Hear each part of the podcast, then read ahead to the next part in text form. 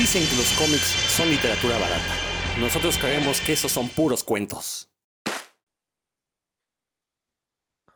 Bienvenidos a una emisión más de Puros Cuentos, este programa dedicado a la cultura comiquera y, y, cosas que se le parezcan. Yo soy Rodrigo Vidal Tamayo. Muy contento, muy contento de estar de nueva cuenta aquí con mis cofrades, a quienes voy a saludar por, orden de aparición aquí en la pantalla. Creo que es lo más democrático. Eh, Roberto Murillo, ¿cómo andas? ¿Qué onda, mi querido Rodro? Pues aquí ya listísimo atendiendo a las quejas de nuestros escuchas, ya transmitiendo desde el, desde el estudio, desde la cabina de grabación, para que no haya problema. Un saludo a todos. Déjame, te digo que no fue cualquier escucha, ¿eh? es nuestro fan número uno, Víctor Ávila. No, Entonces, gracias es, a él, gracias a él. Un saludo a Víctor. Ustedes no, no saben, Peter Roberto anda en un estudio lo más profesional posible. Entonces, bueno, gracias a Víctor, pues ya se logró este cambio para que vean que sí los escuchamos, así como ustedes nos escuchan, pues nosotros también nos escuchamos de vuelta, ¿no? Dan, Dan Lee, ¿cómo estás? Muy bien, afortunadamente. Oye, de por sí, Robert tiene un bozarrón de, de locutor, ahora que lo estamos viendo con, con, el micrófono profesional, los audífonos y demás, pues ya, ya está, ya, da todo el, todo el gatazo, ¿no? Como dirán por ahí. Este, pero sí, muy contento de, de escucharlos y de platicar con ustedes de, de estos temas que tanto nos gustan. Así es. Y pues por último, pero no por eso menos, está mi querido Héctor McCoy. ¿Qué tal amigos que nos escuchan? Roberto, Dan, Rodrigo, pues aquí, este, viendo, saber qué, qué digo, qué hago, porque la verdad no hice mi tarea. yo solo espero, yo solo espero que, que Víctor no vaya a pedir cambio de integrantes, porque pues ahí sí no me pasan a molar, ¿verdad? Pero pues ahí la lucha le hacemos, a ver qué hacemos. No, ya veremos. No, es que elegimos un tema bastante complicado, pero bueno, ahorita veremos, ahorita veremos de qué hablar. Sí quisiera iniciar con un pequeño editorial, porque eh, yo, siempre lo he dicho, ¿no? Y aquí en Puros Cuentos, en Comicase, en todos los lugares donde he tenido la oportunidad de hablar de, sobre la cultura del cómic, la escena nacional del cómic produce más chismes que cómics. Esto quizás era más cierto hace unos 5, 8 años. Lo cierto es que el último lustro sí hemos visto un como mini boom de, de cómic independiente, sobre todo de cómic que se aleja de las eh, imágenes que teníamos del cómic, de lo que debía ser el cómic mexicano hasta hace 10 años. Eh, pero por ahí están todavía los viejos carcamanes que sienten que tienen la, potestad sobre lo que debe ser el cómic mexicano. Y la verdad es que este, estas últimas dos semanas sí ha sido como una montaña rusa de, de, carcajadas, que la verdad es que, pero carcajadas por una parte de por genuina gracia o porque nos reímos del ridículo que están haciendo gente como Luis Gantús, Jorge Break, eh, Clemens, Beth, la verdad, eh, señores que son totalmente irrelevantes actualmente. Digo, Beth al menos publica, digo, no sé quién lo lea, pero publica, digo, entre que te publiquen y te lean hay una gran este, diferencia. Por ahí este Roberto dice que él sí lo lee, Dan Ruiz dice que también lo lee. Creo que son las únicas dos personas en el mundo que leen a Beth, no conozco a nadie más que, este, que lo lea. Este, o sea, no lo digo por molestar, o sea, es cierto, ¿no? Siempre los libros de vez me los topo en, en, los saldos de oferta y eso pasa cuando el libro no se vende, ¿no? Después de, creo que es un año que ya estuvieron en, en las librerías, si no se venden, pues los sacan a, a, a, los, saldan, ¿no? Y ya los podemos encontrar baratos. Este, pero lo cierto es que hace un par de semanas, con esta polémica que se dio por, por el grupo Molotov eh, acerca de su canción Puto, pues eh, salió entre ellos Luis Gantús a decir de que por qué estas nuevas generaciones querían cancelar, ¿no? Que, que esta, lo pernicioso que era la cultura de la cancelación, cuando realmente si analizamos este mito de la cultura de la cancelación, solo hay dos personas que han sido canceladas en la historia de la humanidad. Una fue Kevin Spacey, eh, y, y, no es porque le hayan cancelado sus detractores, más bien fue la industria hollywoodense que quiso cancelarlo y por eso es que ahora no lo vemos en ningún lado. Y el otro es eh, un, pues no sé cuál es la palabra con la que lo definamos, un comentarista político, no, ni siquiera, sí, comentarista porque ni siquiera es opinión luego, que se llamaba este Milo Yanopoulos, que fue, se hizo muy famosillo antes de la elección gringa porque apoyaba a Trump, pero también tiene unas ideas por ahí muy, este, bueno, se, eh, vamos, es, pertenece a este movimiento que se llama la alt-right, que no es más que otro nombre para referirse a los fascistas, literalmente fascistas, porque son racistas, están en contra de la inmigración, están en contra de homosexuales. Lo chistoso es que Emilio Yanopoulos pues, es homosexual, ¿no? Eh, y lo cancelaron sus mismos compañeros, ni siquiera fueron sus detractores, insisto, fueron sus mismos compañeros, porque el cuate de repente entra dejó ver que era medio pedófilo. Entonces, sus propios compañeros de alt-right pues lo hicieron a un lado. Entonces, son las únicas dos personas en la historia de la humanidad que han sido canceladas. E insisto, no fueron por movimientos en contra de ellos, sino sus mismos cofrades, sus mismos este, círculos sociales fueron los que los cancelaron. Bueno, entonces la cosa es que Luis Gantús se, se, molestó mucho porque las nuevas generaciones que él llama de mazapán, de cristal, estaban muy molestos con la canción Puto de Molotov y querían cancelar al grupo, cosa que evidentemente no fue cierta. Para variar, fue una noticia falsa publicada por un eh, medio periodístico de dudosa eh, moral y dudosa ética. Y bueno, hasta ahí todo bien, ¿no? Se está quejando de que las nuevas eh, generaciones no les interesa la cultura anterior, la quieren cancelar. Y ahora, esta semana, resulta que estas nuevas generaciones, no sé por qué, tampoco, no, no me encuentro una explicación, decidieron rendirle un tributo a, el, a los exacionales con un reto de redibujar las portadas, ¿no? Por ahí decía, no, este, agarra una portada icónica. Yo no sé si existan portadas icónicas de los exacionales, todas eran básicamente la misma idea.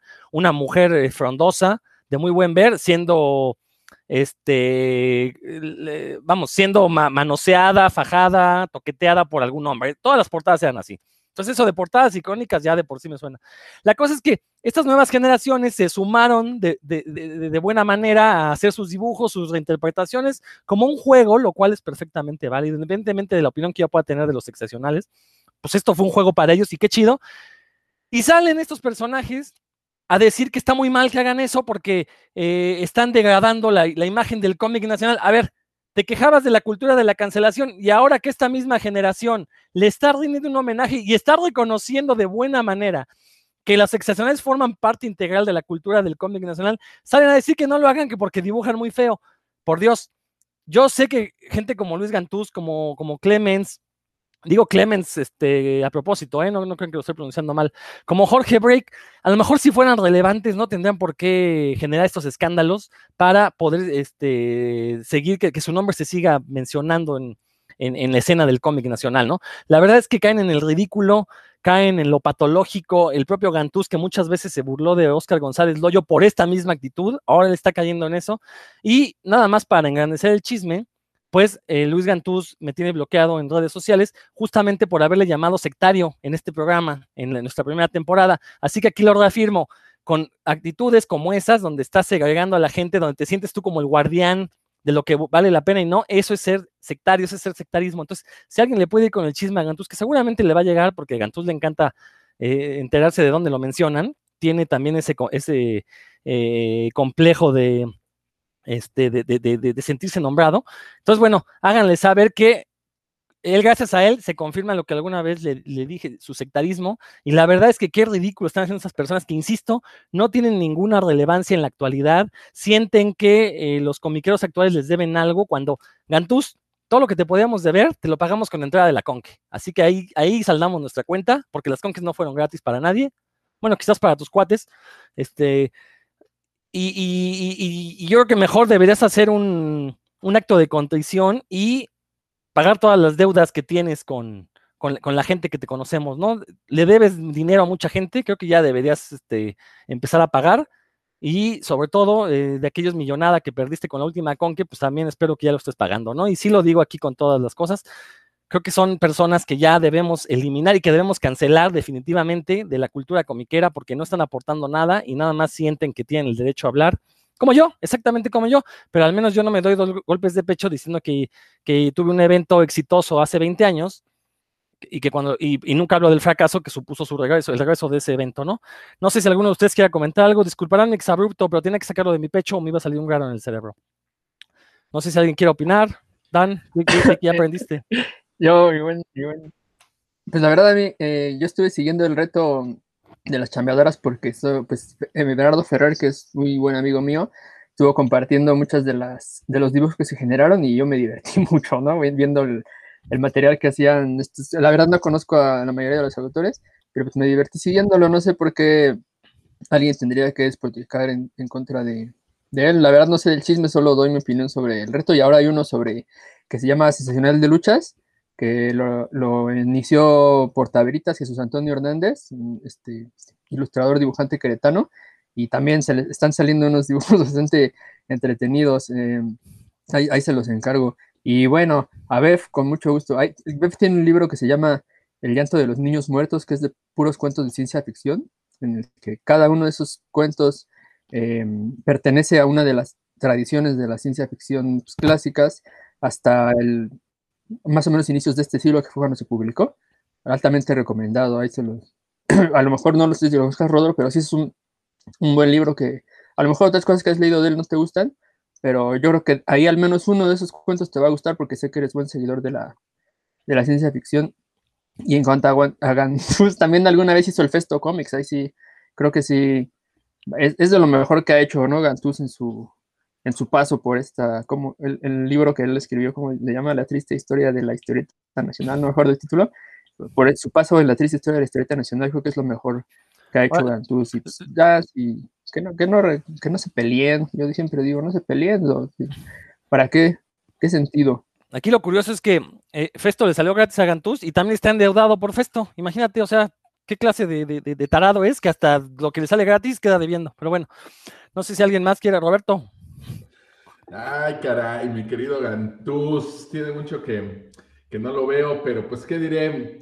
¿Quién certifica a los certificadores, no? Desgraciadamente, en, este paso del tiempo, empiezas a ver su timeline, a mí no me tiene bloqueado, eh, y pues empiezas a ver cosas como salvar la, la, historieta nacional, este, el futuro de la historieta nacional y estas cosas como quién puede validar a los jóvenes que hacen estos dibujos ahora. Y pues sí, cada vez más se parece a lo que él criticaba, ¿no? Por eso menciono lo de los certificadores. Hace años, pues él le tiraba mucho a, este personaje de la alteña que decía, bueno, ¿y quién le dio las facultades para ser él el que diga quién sí, quién no, quién tiene escuela y quién lo certifica, ¿no? Y por, por, eso te digo, ¿quién certifica a los certificadores, ¿no? Desgraciadamente, pues con el paso del tiempo nos vamos dando cuenta todos que, pues algunos se, se, se desdicen, se contradicen y pues caen en lo que criticaban, ¿no?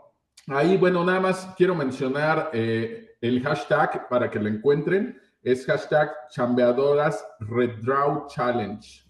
Y ya con eso pueden encontrar por ahí los trabajos que están haciendo. Y del que mencionaba mi querido Dan de Sensacional de Luchas, pues está así como hashtag Challenge Sensacional de Luchas para que lo encuentren por ahí y pues chequen más o menos el trabajo que están haciendo. A mí también eh, me resultan desconocidos la gran mayoría de los nombres de quienes están participando en ambos retos y pues es lo padre precisamente que chavos que probablemente no fueron contemporáneos de estas historietas de bolsillo, pues se estén topando con este material y le dediquen un rato eh, me refiero a dibujar, Rodro, este, para poderles hacer un, homenaje, ¿no? Entonces, la verdad, para mí ha estado bastante divertido, eh, sobre todo ver la visión que tienen cada uno de ellos, y, yo creo que sí hay algunos que tienen un muy buen nivel, ¿no? No me voy a poner a hablar de, anatomía, porque, bueno, a pesar de que hay que saber anatomía para hacer estas exageraciones, pues tal vez no, yo, no sea el indicado para, para hablar de esto, pero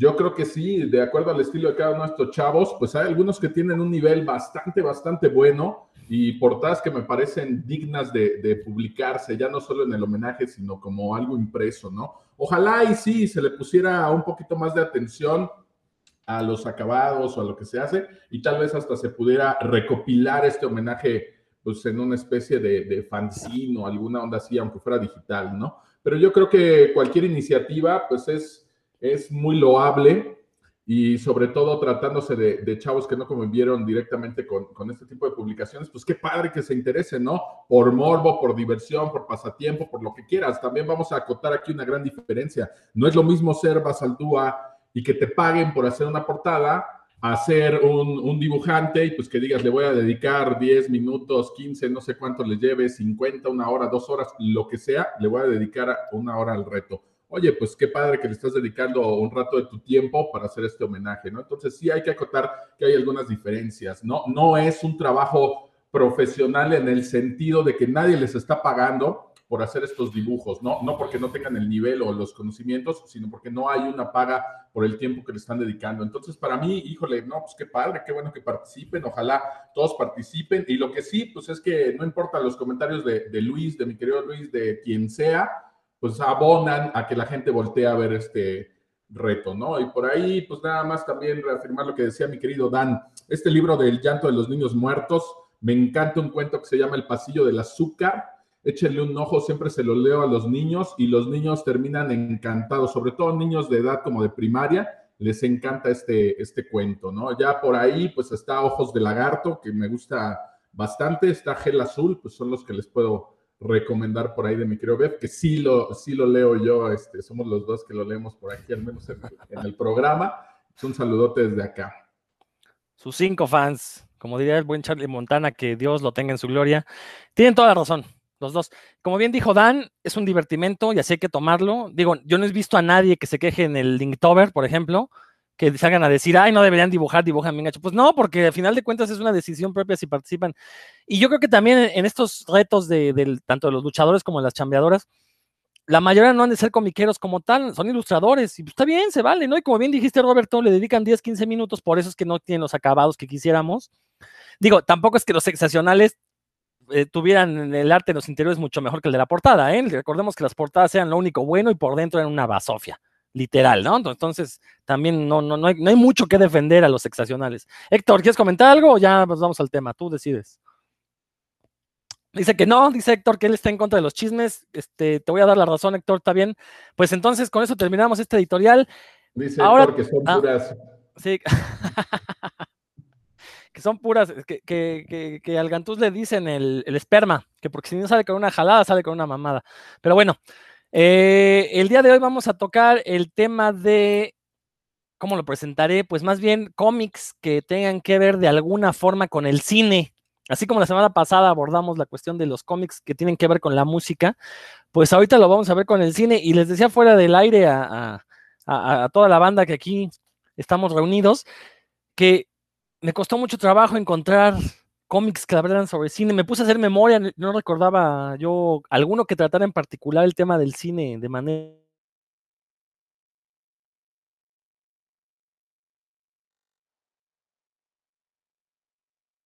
Bueno, por alguna razón que era, se nos que hablaban.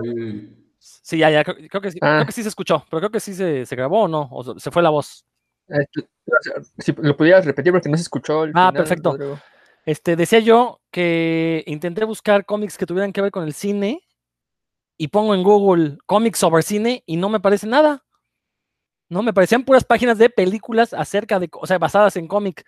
Entonces, tengo ahorita la duda si no hay mucho, mucho cine que tenga que ver con, o sea, muchas historias de cómic que hablen sobre cine, ¿no? Este, de alguna u otra forma. Digo, si hay manera de relacionarlo, siempre la hay, pero bueno, este, eh, yo, yo quería como ver así historias que, me hablaran. Por ahí ya había encontrado algunas que no, no tengo chance de leer. Eh, no las pude encontrar de manera pirata, no las pude leer. Entonces, bueno, tuve que irme con mis, mis terceras opciones que ya ahorita platicaré. Pues este, que inicia tú, Roberto, si quieres tú que ya este, nos pusiste el ejemplo de lo que es un buen eh, cómic relacionado con el cine. Así que vámonos. Ok, perfecto. Muchas gracias, mi querido Rodro. A ver, déjame sacar por aquí mi querido acordeón. Les vengo a hablar de, un cómic, ahorita les voy a platicar un poquito. Dice por aquí una cita que viene en este cómic, ¿no? Uno de los diálogos. Dice, recuerda que lo peor que puedes hacer es dejarte llevar por el pánico. Si no te rindes al pánico, tienes verdaderas posibilidades de conseguirlo. El sheriff Tate bueno, probablemente para muchos es bien conocido el creador de los Muppets, quien después colaboró para Plaza Sésamo, titiritero, productor de televisión y director de películas. Así fue Jim Henson. Entre 1967 y 1974, Henson y su colega Jerry Juhl desarrollaron el guion para una película que sería un drama cómico surrealista, la cual pretendían filmar en el desierto del sudoeste de los Estados Unidos. Sin embargo, nunca lograron realizarla. Años después se recupera ese guion y en el 2012 nos llega en forma de novela gráfica, ilustrada magistralmente por Ramón K. Pérez. Esto tiene mucho sentido, pues las películas y las historietas comparten elementos. Ambos usan la narrativa secuencial como parte medular de sus obras. El cine utiliza por lo general un storyboard que parte del guion y es una especie de cómic en el cual se plasman las escenas con el encuadre, escenario, personajes, diálogos, etc. Y sirve a la planeación y como guía al momento de filmar. Y aunque al final son medios distintos, Gracias a una novela gráfica podemos disfrutar hoy Cuento de Arena, que de otra forma hubiera permanecido guardando polvo durante los años. La historia comienza en un pueblo a la mitad del desierto. Es aquí donde vemos a Mac, un hombre que es recibido por los pobladores con una gran fiesta. El sheriff Tate le da la bienvenida, indicaciones, le ofrece un cigarro, provisiones, un mapa y le revela que tiene 10 minutos de ventaja. Ha llegado la hora y Mac debe correr. No sabe por qué, pero debe huir. Tendrá que lidiar con trampas en el desierto, bombas, un león, un tipo muy elegante con un parche en el ojo izquierdo, un jeque árabe, un equipo de fútbol americano, una chica rubia, vehículos, armas, un tanque de guerra. Pareciera que nuestro personaje está huyendo dentro de un sueño por todas las situaciones inverosímiles e inesperadas que se le presentan. Lo onírico y lo surrealista se llevan muy bien en esta historia, donde el dibujo y el color tienen un papel fundamental para transmitir sensaciones y emociones.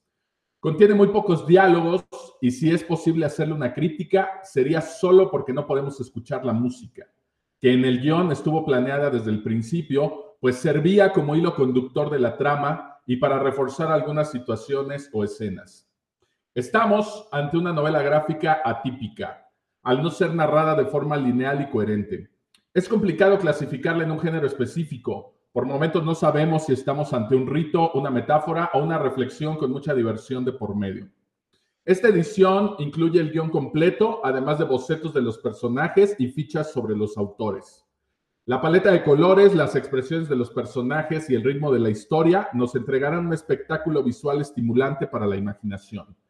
Tal vez solo se trate de una simple persecución, pero aquí nada es lo que parece ser y hacia el final veremos que aquello que creíamos saber en realidad abre nuevas posibilidades para una interpretación personal. Bueno, pues el título es Cuento de Arena de Jim Henson y Jerry Jule en el guion y Ramón K. Pérez en las ilustraciones. Yo lo conseguí por parte de Editorial Norma y esto se editó en el 2013 por parte de Norma. Tiene 208 páginas y por aquí les ando presentando un poquito de, lo que trae el cómic dentro aquí a mis compañeros, ¿no? Lo que les acabo de leer es una pequeña, una pequeña reseña que hice para el periódico cuando publicaba aquí la columna de, de cómics. Entonces, buscando un poquito de material, pues me acordé que ya tenía esto hecho por aquí. Y la verdad está bastante padre. La edición también está muy bonita porque es como si fuera una libreta de viajes, como una molesquín, pero grande. Trae incluso la, la bandita elástica para que quede cerrada y toda la onda, ¿no? Está bastante padre, se lee muy rápido porque la gran mayoría del cómic pues no tiene diálogos, son muy poquitos los diálogos que aparecen ahí y todo el peso está cargado en las imágenes, en la narrativa gráfica, en todas estas secuencias y el manejo de, encuadres, de color, etcétera. La verdad está bastante padre. Si tienen tiempo, pues échenle un ojo. Se puede conseguir por ahí en, las librerías. Pero ahora cuéntanos, ¿cuál es la relación de este cómic con el cine? Bueno, pues la relación que tiene con el cine. Bueno, Jim Henson hizo varias películas. Eh, obviamente no hizo solamente los, los Muppets y Plaza Sésamo. Por ahí algunos recordarán Laberinto o Labyrinth, que es una película bastante padre. Sale por ahí Jennifer Connelly y van a encontrar por ahí a uno de los protagonistas que seguro todos lo, lo conocemos. Bueno, la relación que tiene con el cine pues es bastante estrecha también y específicamente este cómic, por ahí lo mencionaba al inicio de la columna, esta es una película que ellos ya estaban planeando. Es una película que jamás se hizo como tal, ellos ya tenían todo el guion, ahí lo van a poder ver en esta novela gráfica. Y bueno, al final la manera de producirla, como nunca se hizo en una película, pues salió como cómic, ¿no? Como novela gráfica. Y sí, se menciona esta parte de, de, la música, es lo único que nos estaría faltando para tener eh, como esta experiencia redonda, ¿no? Entonces, eh, desgraciadamente no pudimos verla realizada en el cine, pero pues afortunados nosotros quienes leemos cómics, porque podemos conocerla de esta manera, ¿no? La realidad es que yo nunca he sido muy fan de los Muppets ni de Plaza Sésamo. Eh, yo sé el, el, valor que tienen y la cantidad de gente que lo sigue alrededor del mundo, como los teleñecos, pero pues el cuento de arena es maravilloso. Fíjate que ahorita que mencionas esto de la música, Roberto, lo cierto es que el dibujo de Ramón Pérez es tan efectivo que uno, y, bueno, también están también puestos los efectos de sonido, que de repente uno lo empieza a leer y se imagina la, escena inicial con esta fiesta en el pueblo, uno puede escuchar el bullicio, o sea, si te imaginas perfectamente el bullicio, ¿no? Ahí se ve la maestría del dibujante para, pues para narrar con puras imágenes lo que debería ser sonoro. La verdad es que es, es un cómic muy, muy sorprendente. A mí, la verdad es que se me hace triste que, que, no sea más conocido dentro del ámbito comiquero, desgraciadamente, pero bueno, ya sabemos que comiquero equivale a leer superhéroes y no tanto otro tipo de cómics, ¿no? Este, digo, y digo desgraciadamente porque gracias a eso es que nos perdemos de, de, cómics como El Cuento de Arena, que por cierto también fue ganador de, premios Eisner. Eh, lo, cual yo sé que los premios no son un indicador fiable de calidad, pero en este caso todas las alabanzas que escuchen para el cuento de arena son merecidísimas. Como bien dijo Roberto, se consigue en México, eh, llega de importación, en las grandes librerías lo pueden solicitar. Eh, digo, siempre y cuando Norma lo siga publicando, no, sé si sea el caso, pero la verdad es que es, sí, es, un cómic que la verdad hay que conocerlo para darse cuenta del cómic, la fuerza que puede tener un cómic como medio narrativo, ¿no? Porque, digo, no, no es porque se parezcan el cine y el cómic, sino porque la adaptación que se hizo del guion cinematográfico, la verdad es que parece que uno está viendo la película cuando lee el cómic y, y, esto podría ser malo quizás porque estamos hablando de un cómic, pero como dije hace rato, ¿no? el hecho de que las imágenes te transmitan estos sonidos, pues habla mucho de, la fuerza del, medio, ¿no? Creo que eso me parece muy, muy interesante. Sí, Roberto. Este, por ejemplo, una, una referencia que yo tengo de cómics que sean así, tan dinámicos, tan cinematográficos, entre comillas, pues es Katsuhiro Otomo, eh, en sus encuadres y las secuencias que él utiliza. También tiene muchas secuencias sin diálogos y suele ser muy dinámico y muy fluida su narrativa. Precisamente esto es lo que yo veo en, Cuento de Arena, ¿no? Y el gran valor que yo le encuentro como cómic, como obra, es toda esta narrativa gráfica y todo lo que le podemos aprender, porque muchos aquí, desgraciadamente, eh, pretendemos hacer un cómic y la única escuela que traemos me voy a ver muy gantus aquí, pues es haber leído cómics, ¿no? Y pensamos que por haber leído muchos cómics ya sabemos hacer un cómic y no sabemos cómo narrar visualmente, ¿no? Cómo debe de fluir esta secuencia de viñetas, cómo jugar con el tiempo, porque aquí también vemos cómo juegan con el tiempo y cómo de repente vemos que va muy rápido y estos cuadros nos hacen sentir esta parte del manejo del tiempo, ¿no? Los encuadres, el color, vaya, la, narrativa visual que tiene es muy, muy rica y aunque se lee muy rápido, de verdad, échenle un ojo, les va, les va a encantar. Acabas de decir algo fundamental, fundamental. Para poder hacer cómics hay que leer de todo, no nada más cómics. Tienes toda la razón, Roberto. ¿Alguien que quiera comentar algo? Dan. Yo, yo, yo. Ah, perdón. Dan y luego Héctor. Es que le, abriste tú primero el micro, Dan. sí, les tengo la buena noticia de que este cómic está en Graphite. En la, si están suscritos a Graphite, pues ahí está. Yo lo, lo leí en mi, en mi celular, aunque creo que tendría que haberlo hecho en la pantalla, de, porque también graphite.com pues también está en la, en, lo pueden revisar en el sitio web. Y sí, es un, la verdad, cuando Roberto publicó una foto en Facebook de, de ese, le dije, ay, luego me lo prestas, porque sí, es, me, a mí me gustó muchísimo. Eh, como mencionan, creo que tiene dimensiones que van más allá de, de, de, lo que podría haberse mostrado en el cine por la forma en la que compone las páginas este Ramón le digo Ramón como si fuera mi cuate, ¿no? Pero bueno, así, así se llama. Eh, la forma en la que compone las, las páginas, pues es, es, es, una lección, ¿no? Como ya lo dijeron ustedes, o sea, no, no solo es una, una secuencia lineal, sino que hay, hay veces que, van dos secuencias de acciones que van sucediendo a la vez y se juntan al final, ese tipo de, de cosas y también la narrativa, ¿no? De una acción a otra que da, no hay duda de qué sucede, eso es una lección. Yo había conocido, de hecho yo conocí primero el trabajo de, Ramón K. Si no me equivoco, en, porque tiene, él es líder de un colectivo de, artistas visuales en Canadá. Entonces publican una antología cada año que, llega a la biblioteca de Dianglo, que como ustedes saben es ahí donde leo mucho cómic. Y entonces ahí conocí su trabajo y desde un inicio me impresionó. Y luego ya leyendo su, currículum, sabí que ahí, bueno, leí que ahí decía ganador del Eisner con tal ah, pues me puse a buscarlo y afortunadamente estaba en Graphite. Así que buena noticia, si nos estén escuchando y quieran echarle un ojo, está ahí, lo pueden hacer de forma legal y gratuita en graphite.com. Y sí, excelente recomendación, Roberto. Héctor. Este, sin querer asumir yo el rol que generalmente toma Rodrigo, pues voy a ser como el Contreras.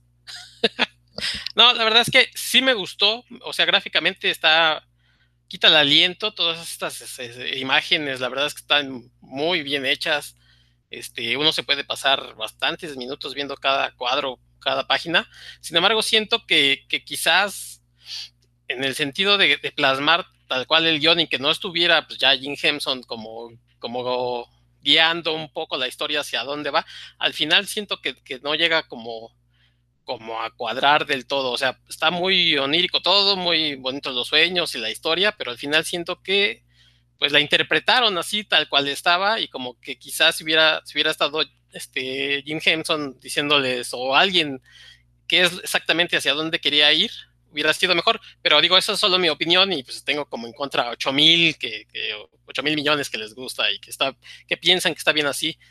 Eh, para mí creo que les digo, la parte gráfica, excelente. ¿Leíste el guion? Sí, pero les digo que, o sea, no es lo mismo dejarlo y después, ustedes saben que una película, aunque tenga un guion, igual se va afinando, igual eh, no se realiza exactamente como está, se va editando, o sea, se van haciendo cosas y aquí en el cómic igual se, plasma como, como, se, como lo tenían y al final siento que le faltó el que le originalmente lo había pensado, decirles, este, pues hay que mejorar esto, hay que hacer esto, esto sí, esto no. No sé, es mi, opinión. No, y se va, lector. Hecho, estoy, totalmente de acuerdo contigo.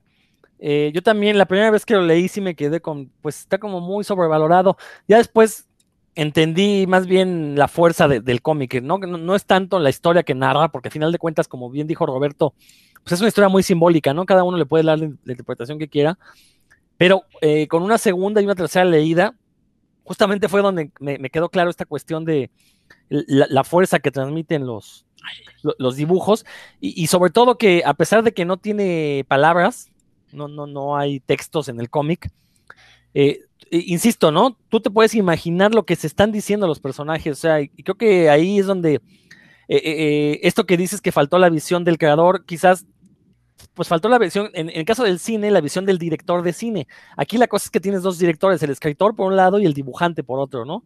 Entonces, pero, pero creo que al final de cuentas, como hemos dicho, es un cómic muy, muy diferente a lo que estamos acostumbrados, y creo que por eso vale la pena conocerlo. Insisto, para ver la diversidad de formas de comunicación que tiene un cómic, ¿no? Que no necesariamente son palabras y dibujos, también puede ser únicamente estas imágenes que de alguna forma te hacen imaginarte, eh, te dan una experiencia sensorial completa, ¿no? Porque también por ahí olores y sabores también te los transmite el dibujo, pero, pero estoy, estoy de acuerdo contigo, Héctor, o sea, la verdad es que sí, quizás la historia no sea tan, tan perdón, tan eh, cautivadora como otros cómics, pero creo que hay que verlo más bien por, las parte, por la parte técnica, ¿no? Que es de esos pocos cómics que, sobresalen por esta cuestión. Pero está, está, está, muy bien. Perfecto. ¿Alguien más que quiera comentar sobre el libro de arena? Por ella no. Bueno, pues vámonos contigo. Héctor, ya que tienes abierto el micro, ah. vámonos contigo. bueno, pues este. Yo, mi, mi cómic que les voy a platicar, pues sí es como una trampa, porque es como una adaptación pero es tan fiel que es como, como efectivamente como agarrar el guion y prácticamente plasmarlo en el cómic, porque la película este, del que está eh, tomado, bueno, pues se presta a ello. De hecho, mm, una de mis quejas sobre este cómic es, o no queja, sino como duda, es que hubiera pasado si le hubiera quitado el elemento que le añade el cómic que no tenía la película, porque la película es muda y el cómic pues, obviamente tiene diálogos y quizás eh, si lo hubiera dejado con, puras imágenes, hubiera sido un poquito más largo, pero pues igual pensar en que se hubiera, eh, este, igual hubiera, hubiera podido transmitir lo que quería la película. La película es eh, precisamente en este año, en febrero, cumplió 100 años. Y la verdad es que es una película bien compleja, que, que sin quererlo como que inauguró muchas cosas, y es una película alemana que se llama El gabinete del doctor Caligari, eh, que seguramente eh, ustedes ya habrán visto porque sé que son ñoños de esos que les gustan ver de todo. Entonces, eh, el cómic, bueno, pues tal cual toma la película y plasma en blanco y negro y prácticamente en algunos paneles pues, calca la, la película. Y la verdad es que es complicado que el, cómic supere a la película, pero yo lo tomo como un complemento precisamente por los que, lo que les decía de los diálogos. Si, si ustedes la ven y a lo mejor solamente mm, la, eh, toman como la historia así lineal, pues dirán, ay, eh, ¿qué está pasando? Tiene, ustedes saben que las películas mudas tenían solamente cada tantos minutos un letrerito que medio iba explicando qué estaba sucediendo. Y aquí pues sí tenemos la historia más completa. El cómic obviamente se llama El Gabinete del Doctor Caligari. Está hecho por el español Diego Olmos. Y la película pues eh, tiene tantas, tantas cosas. ya saben que que al momento de realizarla, bueno, pues pensaron no solamente en cómo iba a ser eh, filmada, sino qué iba a haber de, escenografía, que este, los actores, cómo iban a estar presentados. la historia, bueno, pues es una historia un poco complicada, aunque puede ser tomada como muy literalmente, pero a la vez es complicada porque trata de un doctor que llega a un pueblo, o un señor que llega a un pueblo, eh, exhibiendo como una especie de truco con un sonámbulo, donde les dice, este, soy el gran Caligari y, traigo aquí un sonámbulo que, produce el, que predice el futuro, cuando por ahí uno de dos amigos le, le, dice, oye, yo quiero saber mi futuro, y el, y el sonámbulo este le dice, este, mañana vas a amanecer muerto, ¿no? Pero bueno, eh, antes de todo esto, estos amigos estaban platicando como una historia, entonces, la película inaugura tantas cosas que es complicado como, como pensar que el cómic pudiera ser, eh, rebasarlo en sí, ¿no?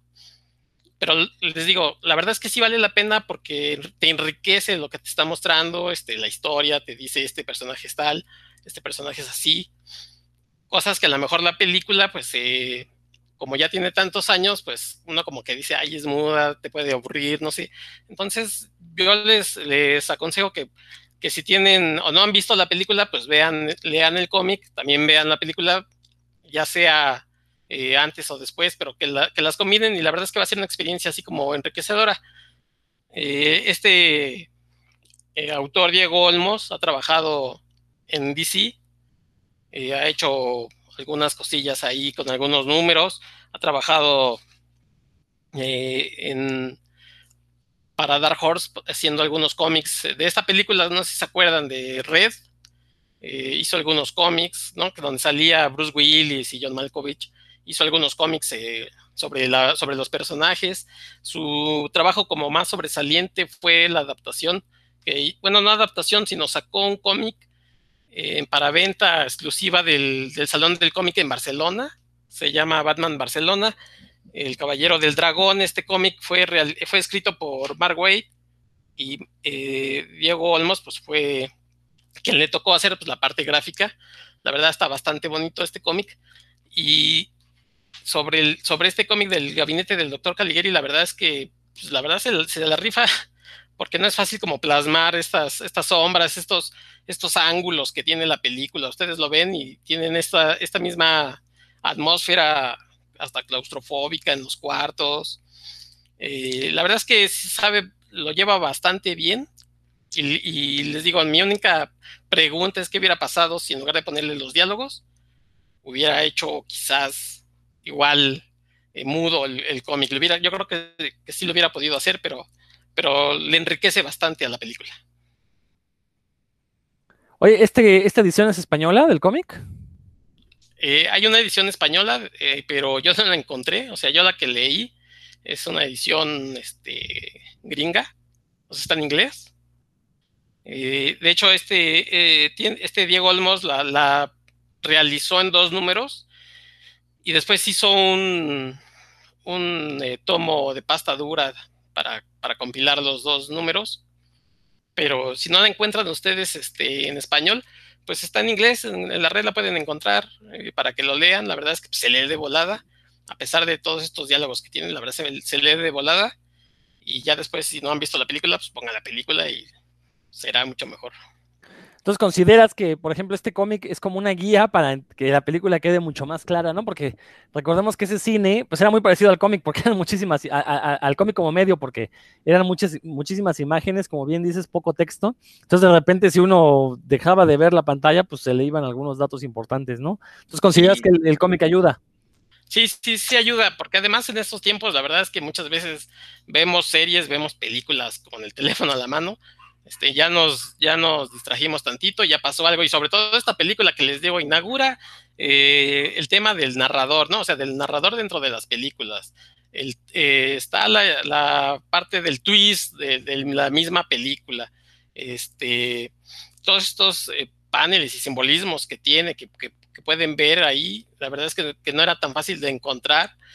Eh, es del expresionismo alemán y pues uno se queda así como que, ay, hijo, ¿qué será eso? Entonces eh, tiene muchas lecturas, uno entra en la red y quiere, quiere eh, leer algo sobre la película, ya, ya se encuentra que tiene análisis sobre Hitler, que sobre psicoanálisis, todos locos, raros. Entonces, si, si les abruma y no, o sea, si no la han visto, la verdad es que puede ser hasta pesada, ¿no? Porque pues obviamente tiene uno que sí estar al 100, ver esas películas, tiene que estar uno al 100, ya se voltea tantito y ya no sabe. Y sobre todo luego pasaba que con el maquillaje de los actores que los hacía ver pues como que tan planos, ¿no? o sea, por las mismas expresiones que los maquillaban de blanco, y es, ese era este, este personaje o era el otro, o sea, como que ya me confundí.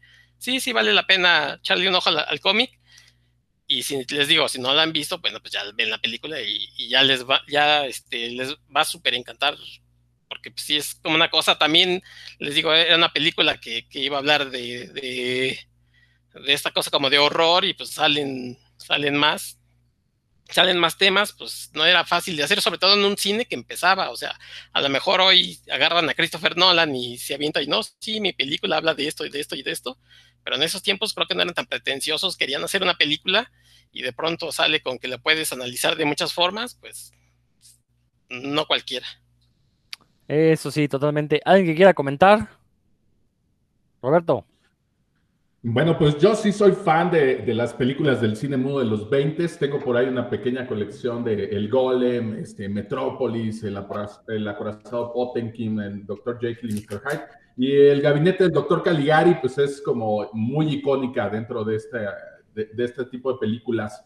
Eh, por ahí, para quien no ubique qué onda con el expresionismo alemán y, probablemente esta película, pues la obra de, de, Tim Burton, pues van a encontrar muchas similitudes con el gabinete del doctor Caligari, porque pues a él lo que le gustaba era precisamente toda esta parte del expresionismo alemán y van a ver que mucha de su estética está basada directamente en el expresionismo alemán y, particularmente en el gabinete del doctor Caligari van a encontrar estas formas, por ejemplo, de, Jack Skellington, de, Pesadilla de, Navidad, este, van a encontrar que ahí esas formas aparecen ya desde, desde los 20 en, en las películas como El Gabinete del Doctor Caligari. A mí me gusta mucho la película, eh, me parece una película muy, muy, muy cargada de, cosas visualmente que también se prestan a interpretación, que a lo mejor en ese momento era algo, este, pues que no estaba pensado, ¿no? De alguna manera ellos veían cómo hacer los escenarios o la utilería, pero ya después, como decía mi querido Héctor, ¿no? A partir de un análisis o algo, pues hasta le puedes encontrar otros significados más locochones, ¿no? Pero a mí la película me encanta. Mira, yo el cómic no lo he leído, me, lo topé por ahí precisamente en internet. Sin embargo, cuando vi que era sobre el gabinete del doctor Caligari, no lo leí porque las poquitas páginas que vi sentí que no le llegaban a la estética de la película ni al expresionismo alemán, ¿no? Bueno, por ahí para que ubiquen también otro medio del expresionismo alemán que seguro todos conocen una obra, es El Grito de Edward Munch, por ejemplo, pues pertenece al expresionismo alemán, ¿no? Estas figuras así tan, tan, cargadas de, expresión, precisamente, eh, y su manejo de colores, la paleta, etcétera, pertenece al expresionismo alemán también. Entonces, cuando vi el cómic, yo sentí que no le estaba llegando al expresionismo alemán, ¿no? Claro que está basado en la película, eh, hay unos paneles que, me gustaron, sin embargo, creo que sí marca como, como su raya, ¿no? Con el expresionismo alemán. Obviamente eso es decisión del autor, es su interpretación, por supuesto,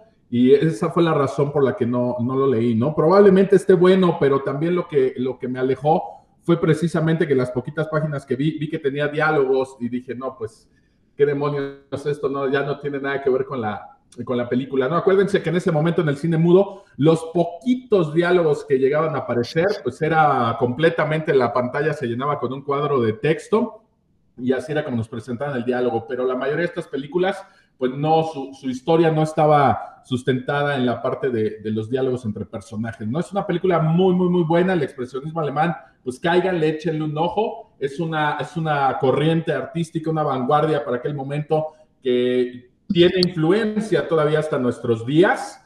Entonces, échenle un ojito y pues voy a seguir tu recomendación, nada más porque tú lo dices, mi querido Héctor, y pues le voy a echar un ojo al cómic ahorita a ver qué, a ver qué tal, ¿no? Pero sí, pues la película es una, es una gran obra.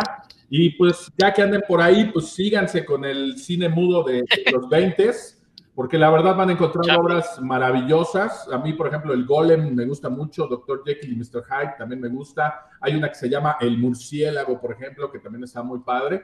Échenle un ojo a todas estas películas de cine mudo y se van a encontrar que son muy ricas. Si les gustan los cómics, van a encontrar precisamente que la carga es en la narrativa visual.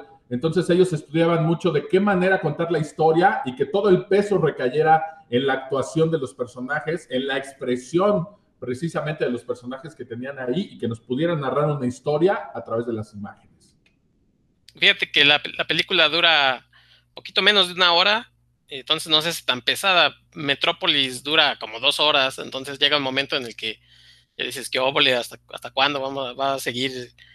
Parece que te estás aventando toda la obra de, el, de los edificios ahí en la película. Esta pues, dura menos de una hora, la verdad es que sí se va muy rápida, pero sí tienes que ponerle un, poquito de atención por lo que les decía, que hay varios vueltas ahí, giros de tuerca, que si uno no pone como atención, de pronto va a decir, bueno, ¿y qué pasó de una escena a otra? Entonces, este, pues, fuera celulares y estos distractores, una horita bien vale la pena. ¿Qué pacho, Roberto? Ya por último, para no dejar mi ñoñez de lado, pues les voy a recomendar que busquen por ahí unas figuras de acción que se llaman Silent Screamers, que en este año les van a hacer por ahí como un homenaje, una reedición a, a, a Nosferatu. Nosferatu es la primera película de vampiros que yo vi cuando era niño y pues fue una película del cine mudo y sí me dio bastante miedo por ahí. Y salió una línea de figuras que es maravillosa de Silent Screamers, que está basada precisamente en estas películas. Hay una figura del Dr. Caligari, hay una figura de, de, por ejemplo, de Nosferatu. Yo tengo la de Nosferatu y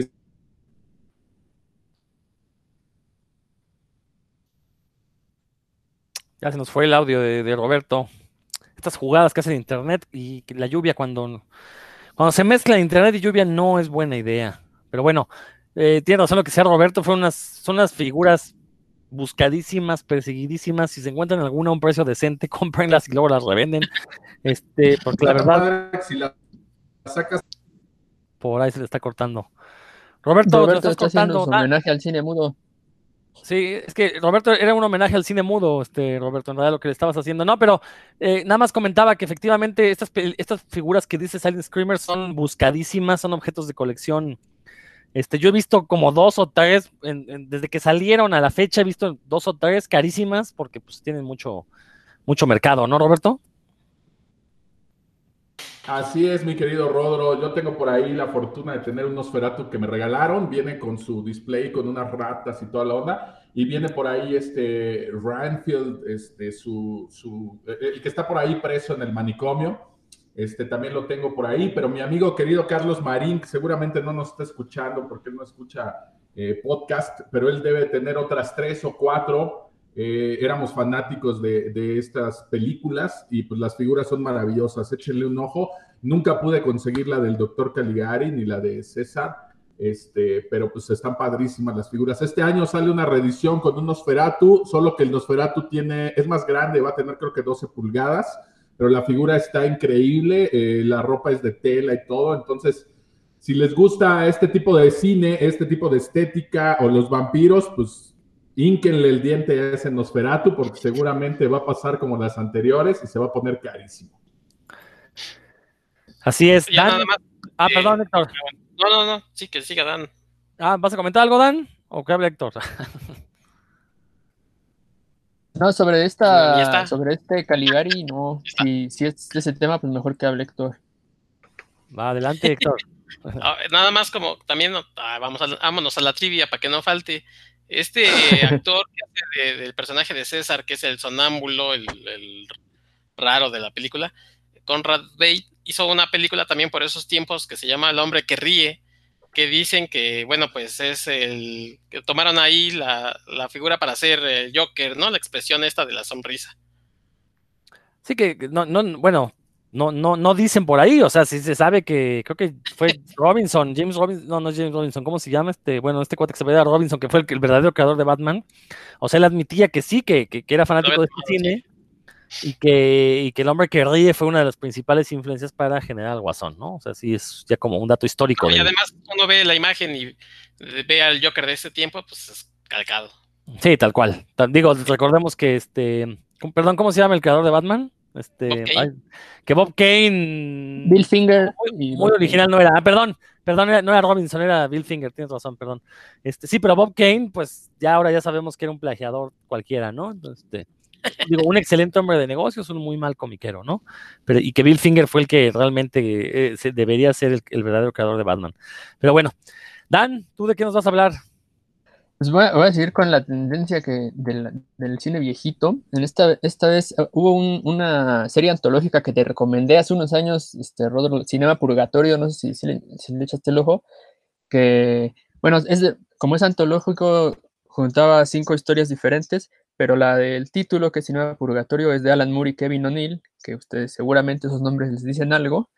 Em, y esta, bueno, les voy a contar rápido sobre las otras, las otras cuatro historias, se llaman Code Crew, que es, este, esa está muy buena, es de, de unas, unos policías que se dedican a, a resolver como cosas del, del mundo sobrenatural. Entonces, por ejemplo, en el primer número hay un vampiro que se quiere suicidar y sale al- a la luz del sol a cada rato y ellos tienen que andar así como sacarlo de la depresión, ¿no? Para que no se suicide y así, de, ese tipo, ¿no? Sale muchos monstruos eh, clásicos y otros no tanto a lo largo de... Son 18 números de lo que duró esta, esta corrida de Cinema Purgatorio, entonces son 18 diferentes casos que tiene que resolver Prue.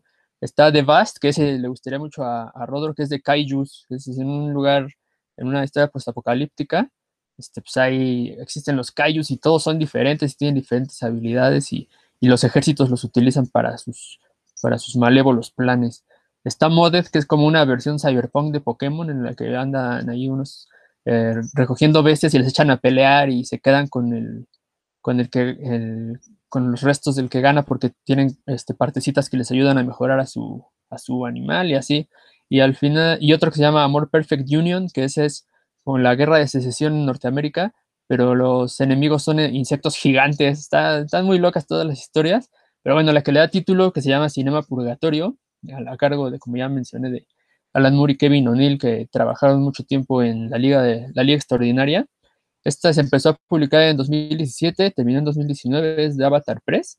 Y cada una de las historias, bueno, es, es un poco como difícil de definir, porque ya saben que Alan Moore cuando se clava y, y quiere ser críptico, pues lo logra, ¿no? Entonces aquí, eh, aparentemente la historia eh, sucede en, efectivamente en el purgatorio. Es un, todo está visto desde, desde una primera persona de una mujer que recurrentemente está entrando al mismo cine y, y cada vez se van, se van repitiendo patrones, pero lo importante es la película que ve ahí cuando, ya que llega al cine, es un cine viejo, así como art deco, que decadente, y las historias que, que ve son, eh, por eso me acordé ahorita que mencionaban, como de cine clásico, ¿no? Comedia muda, westerns, drama familiar, así como de los 50, películas de los hermanos Marx, eh, de este tipo de películas de gran producción histórica como de la Biblia y de Espartaco y demás, King Kong, etcétera, pero utiliza esta, estas historias, eh, Alan Moore les da una, las utiliza como pretexto para hablar de aspectos oscuros del mundo del cine, por ejemplo, uno que a mí me gustó mucho es el de, utiliza la, imagen de los hermanos Marx y situaciones y diálogos parecidos a los que aparecen en las películas de los hermanos Marx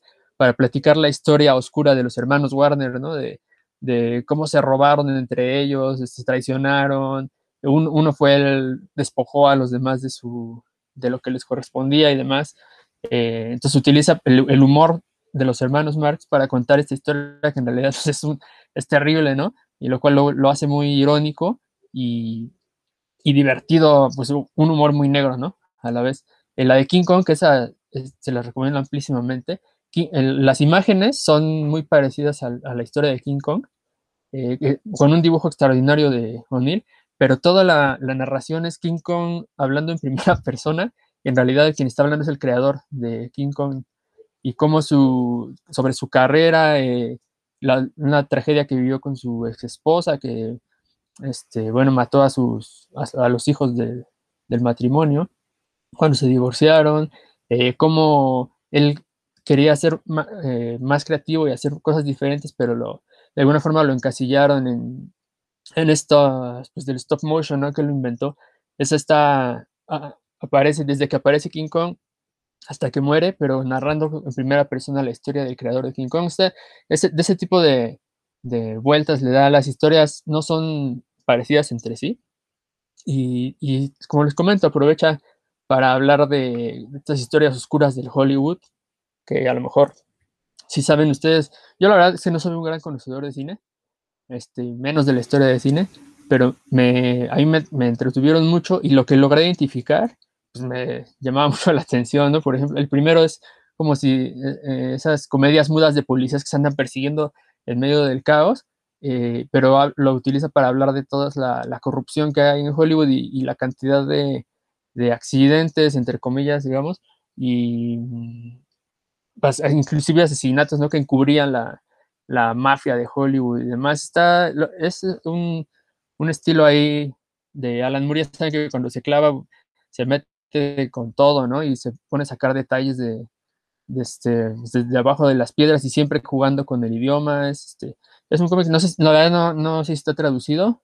Yo lo leí en inglés y me costó algo de trabajo porque Alan Moore no es nada fácil de, seguir cuando se pone en ese plan, pero me, gustó bastante y sí lo recomiendo ampliamente. Y más si, les gusta la historia de, Hollywood, si lo conocen a eso, lo van a disfrutar mucho más. Son 18 números, más o menos entre 6 y 8 páginas por número, o sea, son historias cortas que a la larga eh, cuentan la historia de esta de esta mujer que está pasando el purgatorio en este cine.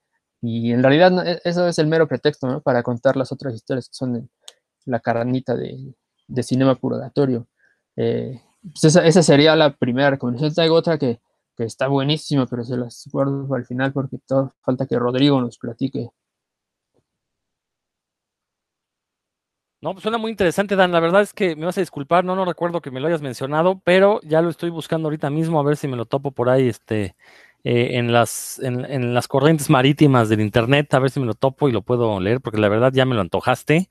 Y, qué, qué, buenas, qué, qué, qué, buenos cómics nos han estado recomendando. Esta me da pena mencionar los míos, pero antes de eso quiero saber si alguien quiere hacer un comentario acerca del Cinema Purgatorio. Creo que no, no, no lo hemos leído, Dan, la verdad. Es que no, lo he leído yo, ya tenía por ahí ese número de Alan Moore en la lista, porque a mí me encanta Alan Moore, y solamente había unas páginas. Lo que sí es que a lo largo de, los números, pues van, van, como son distintos artistas, hay unos que están loquísimos, o sea, la verdad hay otros que me llaman la atención, que ahorita no recuerdo, que los puse por ahí en la lista, pero ni siquiera me fijé de qué iba el cómic, únicamente con el arte, hay unos que tienen un arte maravilloso. Y creo que uno de esos es el que mencionas de los Kaijus. Este, está muy padre el, dibujo, me llamó mucho la atención y por eso los puse por ahí en la lista, pero pues no, no me he dado la tarea de, buscarlos, ¿no? Ya, ya tendré que, ponerme ahí a, hacer una búsqueda y a leerlos, por supuesto. Gracias, mi querido Dan, por la recomendación. De nada, olvidé mencionar que la, única historia, la, de estas, el único, sí, la historia que es de Alan Moore es Cinema Purgatorio. Los otros cuatro historias pertenecen, son de otros autores también muy conocidos como Kieron Gillen, este, Garth Ennis y otros por ahí. Pero sí, este, muy recomendable. Hay unas, por ejemplo, de, de Modet no, no fue como mi tipo, ni a More Perfect Union, pero Code Pro y The Bast sí, sí, también están muy buenas, valen la pena. No, pues a buscarlo y a rezar porque a alguien se le ocurra traerlo a México. Ojalá, ojalá se nos haga y, y, tengamos una edición bonita, ¿no? Como esas que se están acostumbrando ahora a publicar en nuestro país. Héctor estoy viendo por ahí que creo que en, España lo publicó Panini. Entonces, pues a lo mejor si lo checan en las redes y hacen presión para que por allá lo traigan. Pues ojalá, habrá que ver. Digo, este, ojalá, ojalá se, digo, de repente Panini sorprende trayendo cosas muy, muy interesantes, ¿no? Perfecto, pues ahora me toca a mí.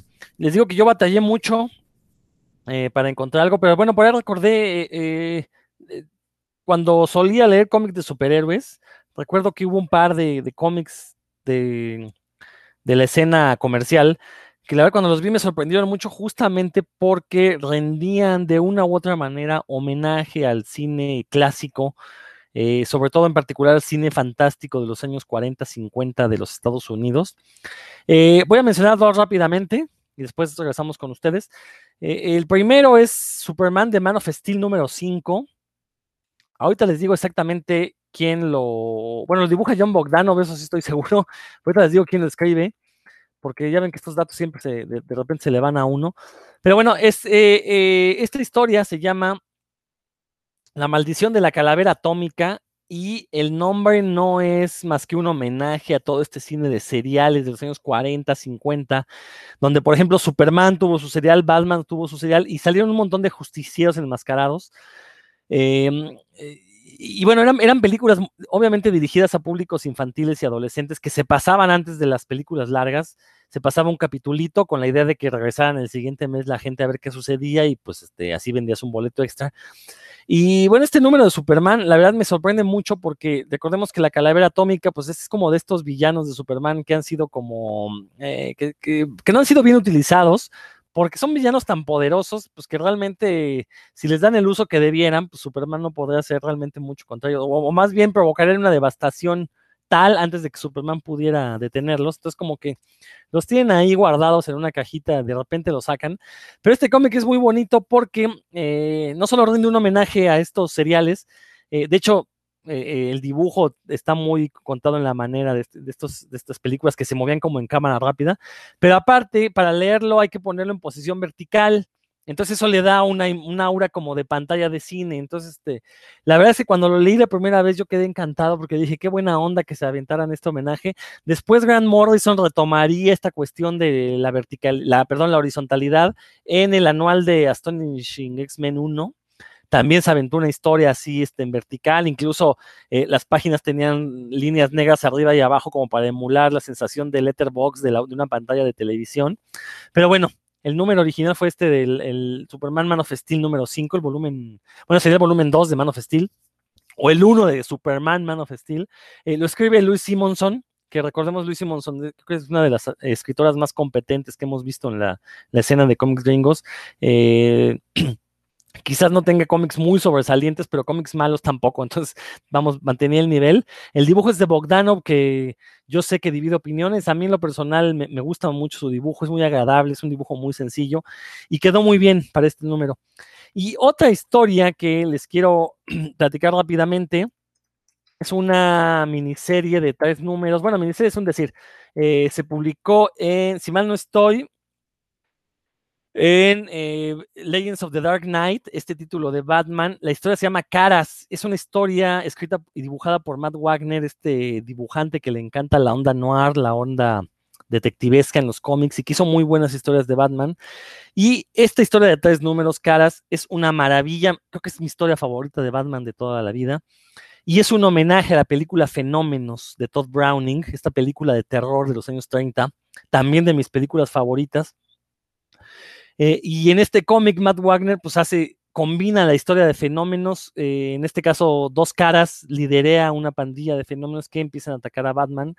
Y la verdad es que es una historia eh, increíble por donde la vean. Recordemos, Matt, Matt Wagner es, conocido por hacer este dibujo en blanco y negro muy, muy clarito, muy, ¿cómo, ¿cómo, decirlo? Muy eh, eh, digo, voy a caer en el, lugar común que siempre digo, pero es un dibujo que de, eh, de, tan sencillo que parece, no me imagino lo complicado que pueda llegar a ser, ¿no? Y vamos, te, tenemos a un Batman en este título de Legends of the Dark Knight, que siempre tuvo historias un poquito más oscuras que el resto de sus títulos contemporáneos. Y bueno, aquí lo que tenemos, pues es justamente la historia de la película de fenómenos, gente que se sabe que, que tiene alguna monstruosidad, tiene que vivir con ellos. Y bueno, la pregunta que se hace alrededor del cómic, ¿y acaso a Batman no lo podemos considerar un fenómeno, un freak, un monstruo dentro de esta sociedad? Esa es la pregunta que le hace dos caras a lo largo de estos tres números. Y la verdad es que recomiendo muchísimo, si ustedes son fan de Batman, busquen y no han leído esta historia de cara, se publicó en México, la publicó Editorial Vid. De hecho, por ahí tengo guardados, muy bien guardados los tres números, porque cuando la leí, la verdad es que quedé gratamente sorprendido. Y si no han visto la película de Fenómenos, pues no sé qué están esperando. Si se quieren espantar, creo que es de las películas más terroríficas que, existen en la historia. Eh, y bueno, pues este Matt Wagner a través de su dibujo captura todas estas monstruosidades, genera miedo a través de sus dibujos. Y bueno, es una cosa, una cosa maravillosa. Entonces yo, me, yo mis recomendaciones son estos dos números de cómic de superhéroes que le rinden tributo a este cine en blanco y negro de, de los Estados Unidos, que aparte es una forma parte integral de su cultura, lo respetan muchísimo. Eh, vamos, simplemente las primeras películas de superhéroes pues se dieron en los seriales que, se homenajean en Manos Steel 5 y mucho del cine de terror le debe mucho a Todd Browning, ya sea por fenómenos o porque él eh, filmó la versión más famosa de Drácula, esta donde se incluye Bela Lugosi, ¿no? Entonces así es como relaciono los cómics con el cine y los superhéroes, porque sé que es el género más popular que hay en México. No sé si alguien quiera comentar algo. Dan, ya Yo solo quiero decir que me dejaste muy interesado en esa historia de Faces y tal. Correré a buscarla porque sí, bueno, Matt Wagner es un, el doctor Wagner, no, bueno, Matt Wagner es un, es un escritor que no, que no rompe generalmente las fórmulas, no, no se va a lo, a lo obvio. Y luego con Freaks, que también es una película que a mí me, sigue impresionando cada vez que la veo, pues es, muy buena combinación. Sí, no, y, a mí me sorprendió cómo logró embonar la película de fenómenos con Batman y que funcionara, ¿no? Y, que realmente Batman también en algún momento siente, eh, no sé si llamarle miedo o afinidad por estos fenómenos que salen en la historia, ¿no? Entonces, la verdad es que recomendadísima, recomendadísima. ¿Alguien más? Roberto. Pues mira, a mí no me tocó leerla, que dice que la publicó Beat, y se me hace raro porque ya para ese entonces sí consumía yo Batman. Estoy viendo las portadas, no la tengo por ahí ni recuerdo haberla leído, pero pues voy a tener que buscarla. Y agradecerte porque para que el otro que mencionaste, el de, Man of Steel, para que a mí me interese leer una historia de Superman, híjole, ¿no? Este, yo creo que es de lo que menos tengo por ahí en el, en el librero eh, por supuesto, hay algunas eh, muy notables excepciones de Superman que sí me gustan, pero bueno, ahorita la que dijiste, la calavera atómica, Curse of the Atomic School, este, pues hay que echarle, hay que echarle un ojo, ¿no? Tiene por ahí su, su mérito. Y ya, el último que compré de Superman eh, me lo trajo mi querido Skywalker, que es un número donde aparece ahí un cameo de, del gigante de hierro en un cómic de Superman y fuera de ahí no he vuelto a comprar desde entonces otro cómic de Superman, pero pues ahorita con esto que nos está recomendando, pues por supuesto que hay que echarle el ojo y pues ni modo, a, caer en el cómic de superhéroes y pues con Superman, ¿no? Híjole, me, tengo que comer mis palabras gracias al Rodro. Pero es el dibujo de Bogdanov, está bonito el dibujo. Eh, también se publicó en México, es el número 230 de la serie de Superman. Ya fue cuando cambiaron de tamaño, cuando ya eran tamaño cómic este, después de la crisis del 94. Eh, entonces, por ahí todavía se puede encontrar si le rascan un poco, quizás este, sea sencillo conseguirlo. Eh, intenté buscarlo en la red, no lo encontré, entonces tuve que ir a mis archivos, que son las cajas de cartón que tengo ahí arrumbadas, para buscar el cómic, ¿no? Que tenía ahí de mi colección de vida. Pero este, igual la historia de Superman no es una genialidad, simplemente lo menciono por su homenaje al cine. Pero vale, o sea, digo, es muy bonito, pues si uno conoce estos seriales, si uno, es fanático de este tipo de cine viejillo, la verdad es que es un número muy, muy bonito, ¿no? Y se nota el amor que, que Luis Simonson, tanto Bogdanov como Luis Simonson, tienen por ese cine, ¿no? Entonces vale mucho la pena hacer. Héctor, ¿tú ya no? ¿Ya nada? No, bueno, aquí este, hemos recomendado mucho, sobre todo ese volumen de Legends of the Dark Knight. La verdad es que vale bastante la pena, no sé si los primeros 50 números, una cosa así, porque tienen nombres, este, aparte de Mark Wagner, que, ya comentaste, Dennis O'Neill, a quien ya, de quien ya hablamos, este, Grant Morrison, Doug Munch, este, mm, Chuck Dixon, o sea, la verdad es que bastante interesante ese, ese volumen, porque, y, bueno, cada que, que, hablamos de él, yo siempre lo digo, son historias, este, de dos o tres números cuatro, a lo mejor cinco. Eh, ahí, ahí, en ese se publicó este de Venom, que, que por ahí Roberto ya, ya habló. Entonces, la verdad cinco numeritos este, y otra historia y otra historia. Vale bastante la pena ese volumen de, de Batman, este, Legends of the Dark Knight. bastante interesante.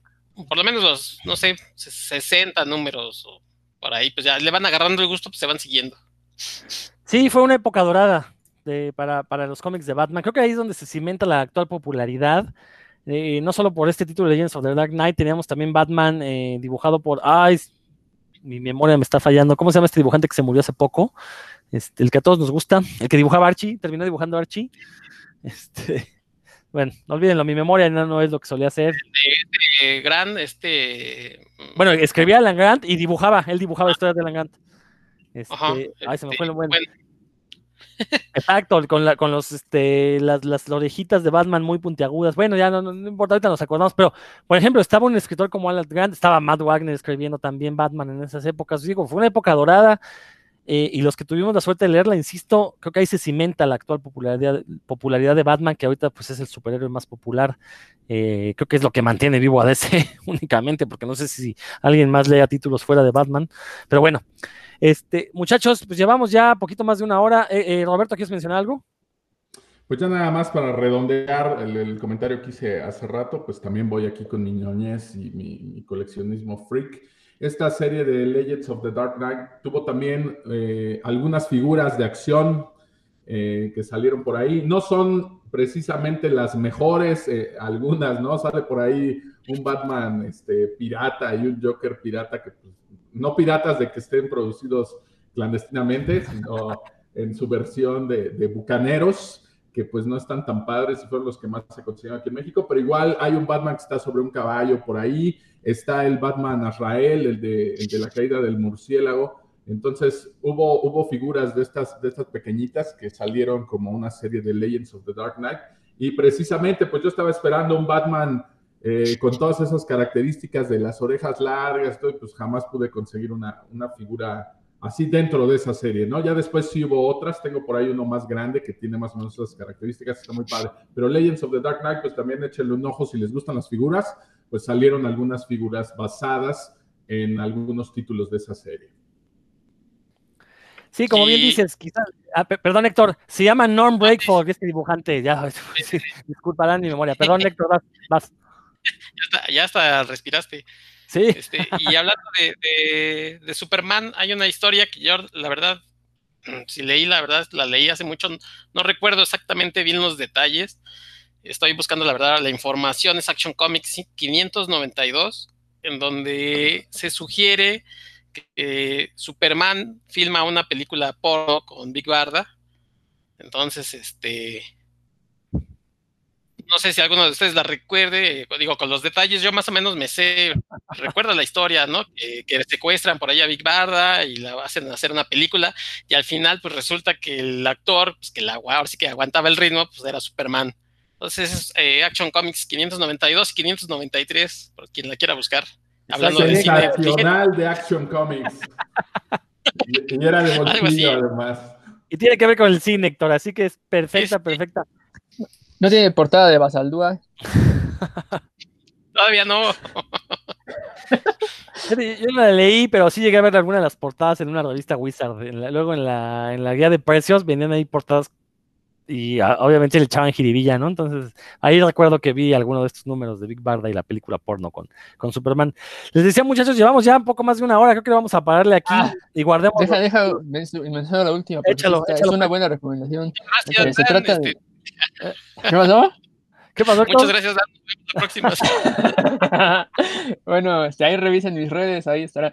No, este eh, es el, el, crossover de Django Zorro. Django, el personaje de Tarantino, bueno, que es como una recreación de una película que ya se había hecho antes, pero es que Tarantino le dio una vuelta ahí a al western, este hombre de color infalible con las armas, eh, que es una película de 2012, Django Chain, de 2012, perdón, y que la continuación, que es el crossover con Zorro, eh, salió en 2013, un año después nada más, eh, con guion de Quentin Tarantino y Matt Wagner, que estaba mencionado ahorita, y dibujo de Steve Pols, que es un ilustrador catalán que yo en la vida había visto, pero qué buen dibujo, ¿eh? el dibujo es una, fregonería para el western, este, ya eh, investigando un poquito ya me di cuenta que, también ilustró El Llanero Solitario y otras historias, pero es buenísimo para ilustrar western, es buenísimo este Steve Pauls.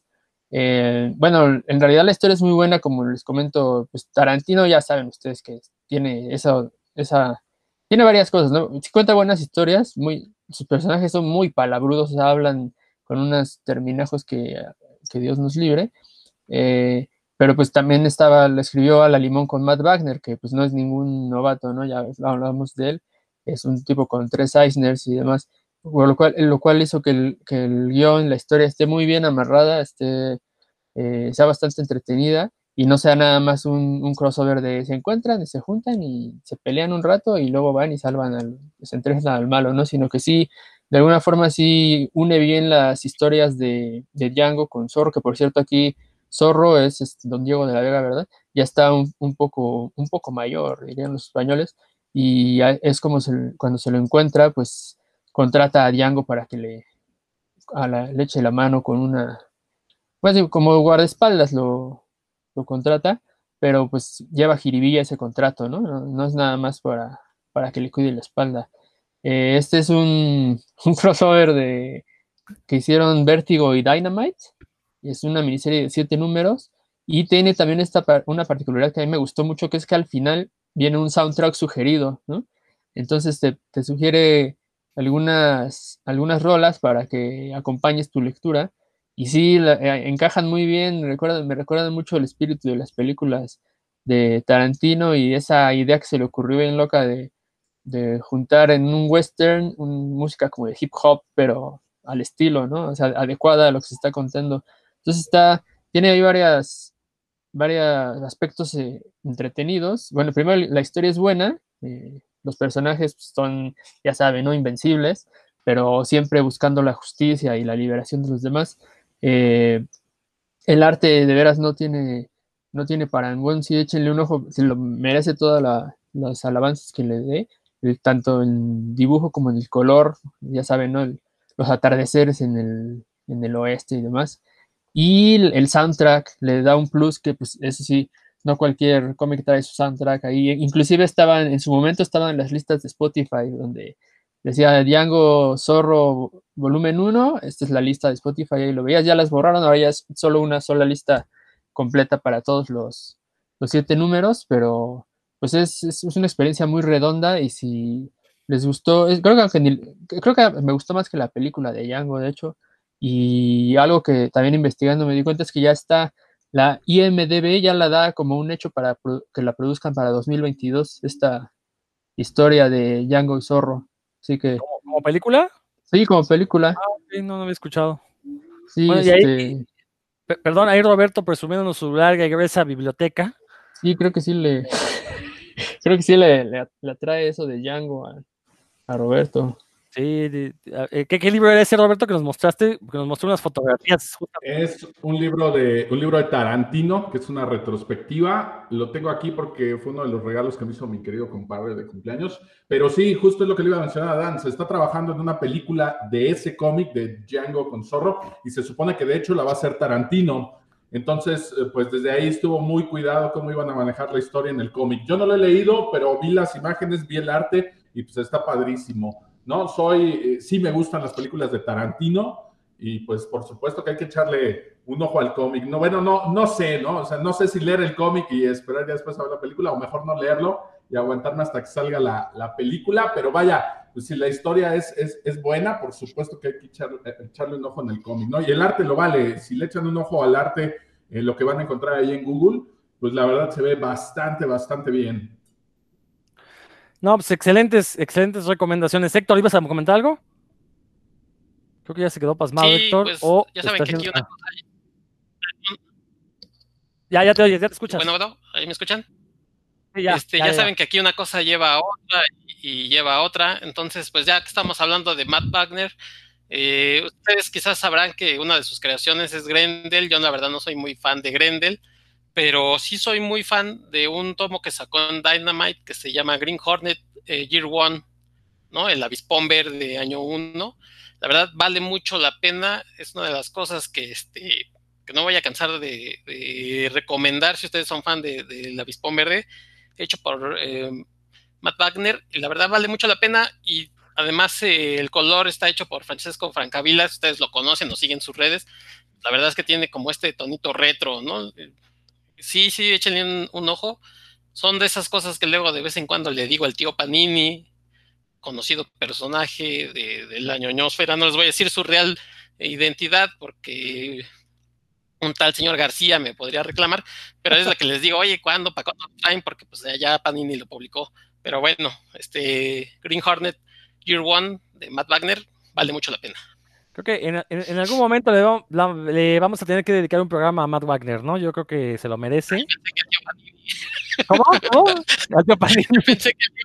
Dije, ¿qué A ver, no. Pues, si nos quieren patrocinar, yo no les digo que no, ¿eh? Eh, Eso iba, Héctor. Mira, tú que tienes contactos, a ver, tus redes, a ver si quiere venir al programa y platicamos un poquito de la labor de Ya le Panini. dedican a algu- algunos allá en, en la distinguida competencia de enfrente. Exacto. No, no, pues que venga, que venga aquí, platicamos de cómics. Digo, pues él debe saber mucho de lo que trae, trae Panini acá a México, ¿no? Entonces, a ver, ahí te, te encargo, Héctor, si puedes este, realizar ese contacto y a ver si se anima a venir a este programa, ¿no? A pesar de que efectivamente, como bien dice Roberto, pues ahí este, nuestra, él, participa en nuestra competencia, que ni es competencia, pues al final de cuentas todos sumamos, ¿no? Pero bueno, pues creo que ya, ya nos los alargamos un poco con este programa.